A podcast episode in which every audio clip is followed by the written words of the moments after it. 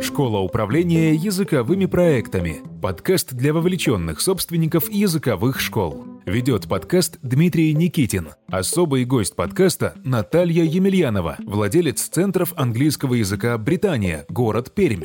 Оба ведущих – преподаватели онлайн-курса «Школа управления языковыми проектами». В серии из шести эпизодов Наталья и Дмитрий беседуют про создание стратегического планирования и управление изменениями в языковой школе. Давай перейдем, наверное, к следующему вопросу. Давай. И следующий вопрос у нас, собственно говоря, сотрудники. Как они относятся к изменениям? И могла бы ты рассказать нам, может быть, с примерами из языковой школы, вопрос у нас, как относятся сотрудники к изменениям, как сделать так, чтобы позитивное было изменение. Потому что даже если ты создаешь изменения вместе с сотрудниками, они сами это сделали, потом ты говоришь, ну давайте делать, такой протест возникает неосознанный. Я чуть не заплакал на одной встрече в том году, когда мы сами все сделали, сотрудники сами все сделали. Я применил свой принцип shut up and listen. Сотрудники реально сами все сделали. Мы говорим, окей, давайте делать так, как вы решили. И такой был негатив. А у меня продвинутые сотрудники, у меня крутые сотрудники, которые сделали изменения, потому что мы все равно боимся изменений, даже которые сами придумали. То есть мы написали себе вот эти вот New Year Resolutions, да, лично, а потом 1 января пришло, и что-то, ну, ну, ну не идем мы в спортзал, да, не бежим мы на пробежку. Наталья является обладателем знаний теории Early Adopters, Late Adopters. Могла бы ты рассказать про эту теорию и как это применимо, собственно говоря, к языковой школе?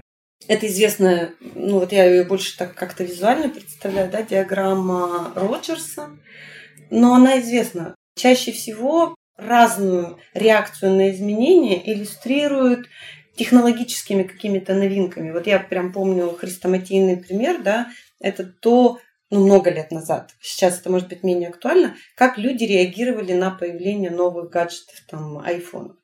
То есть есть люди, которые только услышав, что будет какая-то новинка, они уже бронируют, они уже ждут, они занимают очередь. То есть вот это люди, которые, ну, скажем так, вот это твои последователи, то есть это люди, которые слепо верят в то, что любой твой новый шаг – это те изменения, которые они готовы подхватить. Да? Таких людей немного, таких людей, ну, по статистике говорят, что это 2%. Такие люди, ну, если их 2%, то нетрудно посчитать, сколько таких людей может быть в типичной языковой школе. Ну, собственник.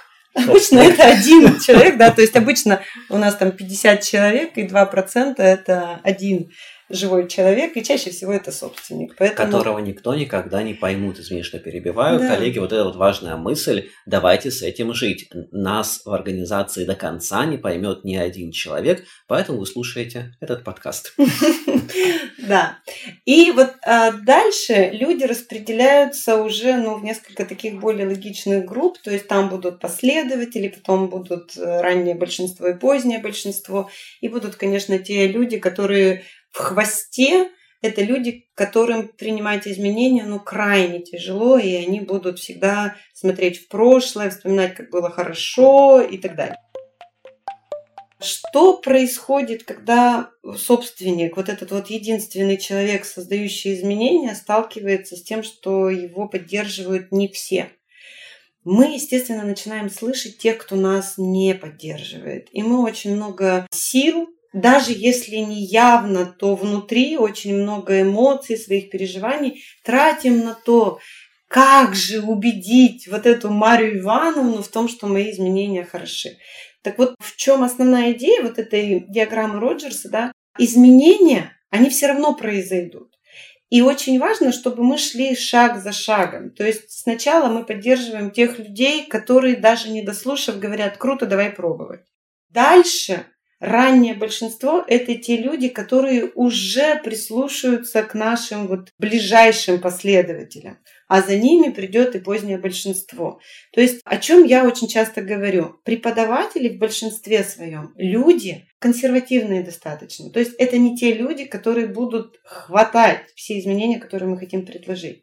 Но в компании обычно есть сотрудники, которые все-таки находятся в нашем раннем большинстве, то есть которые готовы, лучше, больше готовы к изменениям. Очень важно, чтобы эти люди были в вашем ближнем окружении. То есть чаще всего это те люди, которые отвечают за маркетинг.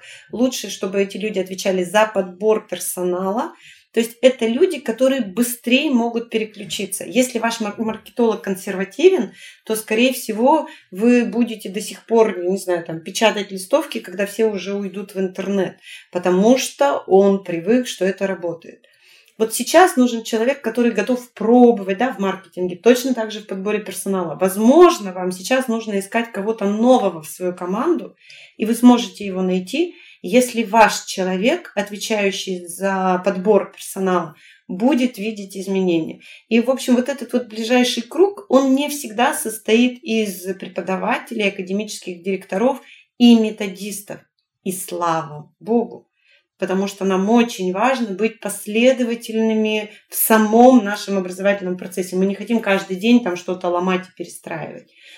Но постепенно, шаг за шагом, эти изменения будут ну, цеплять новых людей, потому что команда будет расширяться. То есть это как круг по воде, когда ты бросаешь камушек. Вот ты бросил этот камень, на него отреагировал сначала очень небольшой, но ближайший круг – последователей, которые доверяют тому, что твои изменения не безумие, не прихоть, а стратегия.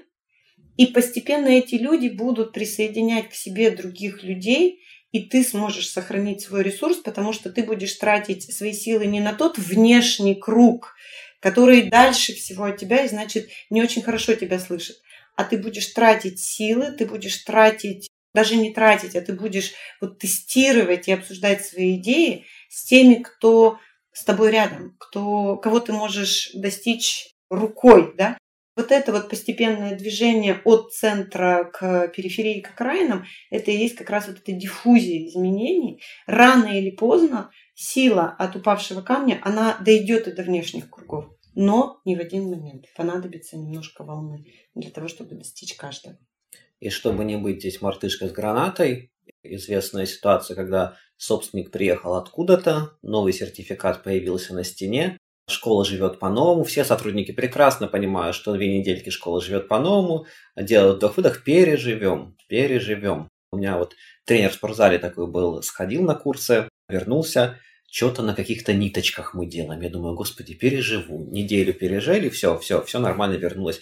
Еще на какие-то курсы съездил, тайчи. Я говорю, о, о, окей, неделю переживу. Все нормально качаются, я как дурак какой-то тайчи делаю, на меня все смотрят непонятно. Через неделю все отошло. Так вот, иногда мы такие же. Мы же тоже куда-то уехали, зажглись, а пока мы уехали, зажглись, люди работу делали, контактные часы вели на секундочку, и там какую-то контекстную рекламу настраивали. Здесь, конечно, важно иметь стратегию. Стратегия позволяет нам не быть мартышками с гранатой, которая непонятно куда бросит, бросит ли, и там куда она полетит, взорвется, не взорвется. Стратегия позволяет нам быть, ну, таким осознанным бубуином лидером, а, который, который понимает, вот сидит спокойно, там не дергается. Кстати, вот видела когда-нибудь про горил фильмы, там же у них лидер сидит всегда, вот прям лидер, он мало двигается, думает много, молчит, нарушение правил он подойдет, стукнет. Вот возвращаясь, да, к этому, к лидерству группах млекопитающих, это очень интересно.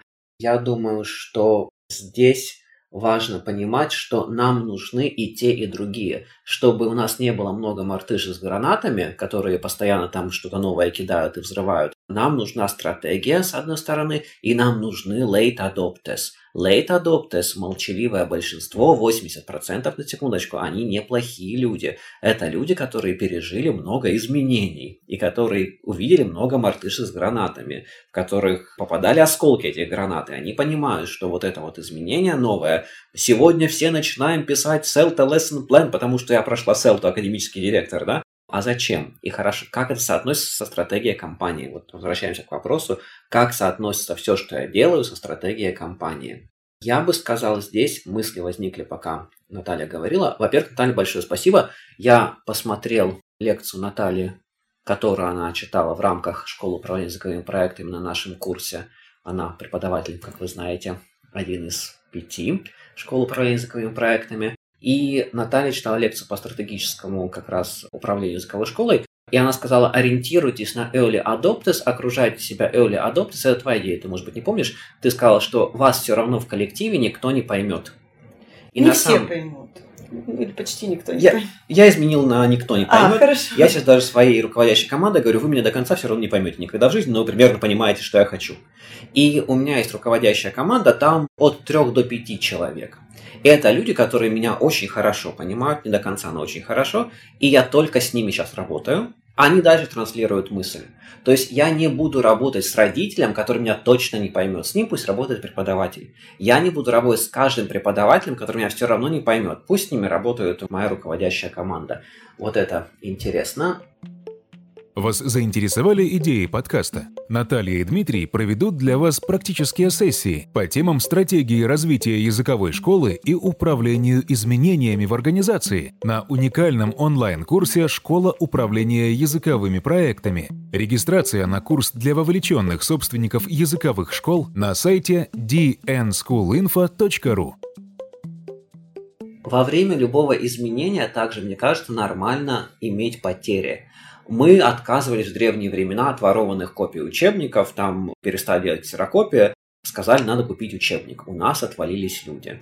Мы сказали, у нас будет внутренний экзамен два раза в год платный, у нас отвалились люди. Мы сказали, у нас будет ПЭК, у нас отвалились люди. Мы сказали, у нас будет три раза в неделю, а не два раза в неделю, потому что это нужно нашему ученику и ребенку, чтобы у него был C1 плюс soft skills к 11 классу развитые. У нас отваливались ученики. Мы ввели learning journals для ученика, чтобы у него развивались autonomy, negotiation skills, study skills. У нас отвалились ученики, то есть потери нормально во время изменений. Не так, чтобы школа развалилась, конечно.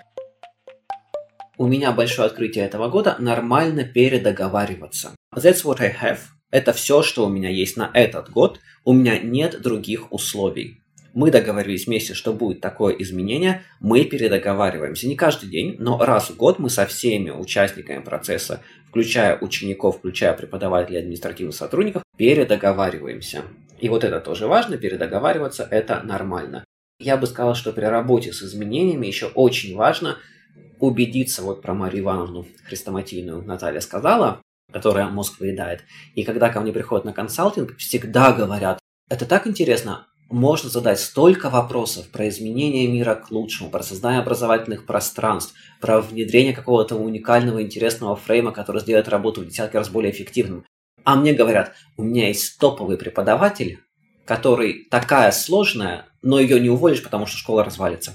Это возникает потому, что у кого-то больше доступа к нашему уху, а у кого-то меньше доступа к нашему уху. Почему мой принцип nominate, номинируй, меня спасает в этом году? Потому что все сотрудники получили одинаковый доступ к моему уху. И если у сотрудников одинаковый доступ к вашему, дорогие коллеги, собственники языковых школ, хозяюшки хозяева, уху, то вам жить будет намного легче, потому что у вас пропадут Марии Ивановны, которые будут заниматься образовательным и LT-терроризмом в вашей организации и на вас давить. На самом деле важно слышать каждого, а здесь нужно номинировать. Важно же, да, каждого слышать? Важно слышать каждого. Важно при этом быть тефлоном. Это слышать, но не впитывать. То есть мы очень сильно переживаем от того, что слышим иногда. И поэтому мы предпочитаем это не слышать. А вот тефлоновое покрытие, оно позволяет в воде попадать, но стекать, да, и масло тоже стекает. Поэтому вот это, мне кажется, очень классная такая метафора, да, что не надо бояться услышать что-то неприятное. У вас всегда есть выбор реагировать на это. Помните, что даже если критикуют ваши идеи относительно изменений, даже если критикуют или не соглашаются с чем-то, о чем вы говорите, это ничего не имеет лично к вам, это не должно повлиять на ваше восприятие себя. То есть это всего лишь обмен идеями. А у нас, кроме того, что мы обмениваемся идеями, столько еще есть внутри. И поэтому вот очень важно понимать, что ну, это такое покрытие, которое позволяет под ним оставаться целостным и верить в то, что ты делаешь. У меня это год слоганов, и у меня слоган Наталья этого года «Я вам не мамка». Я не мамка. Я себе четко говорю, я вслух это не говорю сотрудникам, но я себе говорю, я не мамка. И я четко понимаю, когда со мной начинают коммуницировать в режиме «я ребенок», а сотрудник, который со мной говорит «мама», я понимаю, когда со мной начинают коммуницировать в режиме «я мамка», а я ребенок такой маленький. Я понимаю, когда думают, что я ребенок и со мной коммуницируют как ребенок с ребенком. Я в этом году четко включил режим потому что он важен. Нельзя изменения проводить, если вы не коммуницируете в режиме взрослый-взрослый. Я вам не мамка, и мы коммуницируем в режиме взрослый человек и взрослый человек. И тогда можно вводить изменения. Ну, прям вот по Эрику Берну. Прекрасная книга. Люди, которые играют в игры, игры, в которые играют люди. Это уже вторая книга. Хотите попробовать на практике идеи этого подкаста и начать применять их в своих школах? Присоединяйтесь к курсу для руководителей языковых школ «Школа управления языковыми проектами». Наталья и Дмитрий вместе с четырьмя другими экспертами из России и Великобритании ведут на курсе практические занятия по управлению языковыми школами. Уникальная теория, тщательно отобранные практические идеи, все преподаватели курса – действующие руководители сильных образовательных проектов. Информация о курсе и регистрация на сайте dnschoolinfo.ru. Спасибо, что сегодня были с нами. Хорошего дня!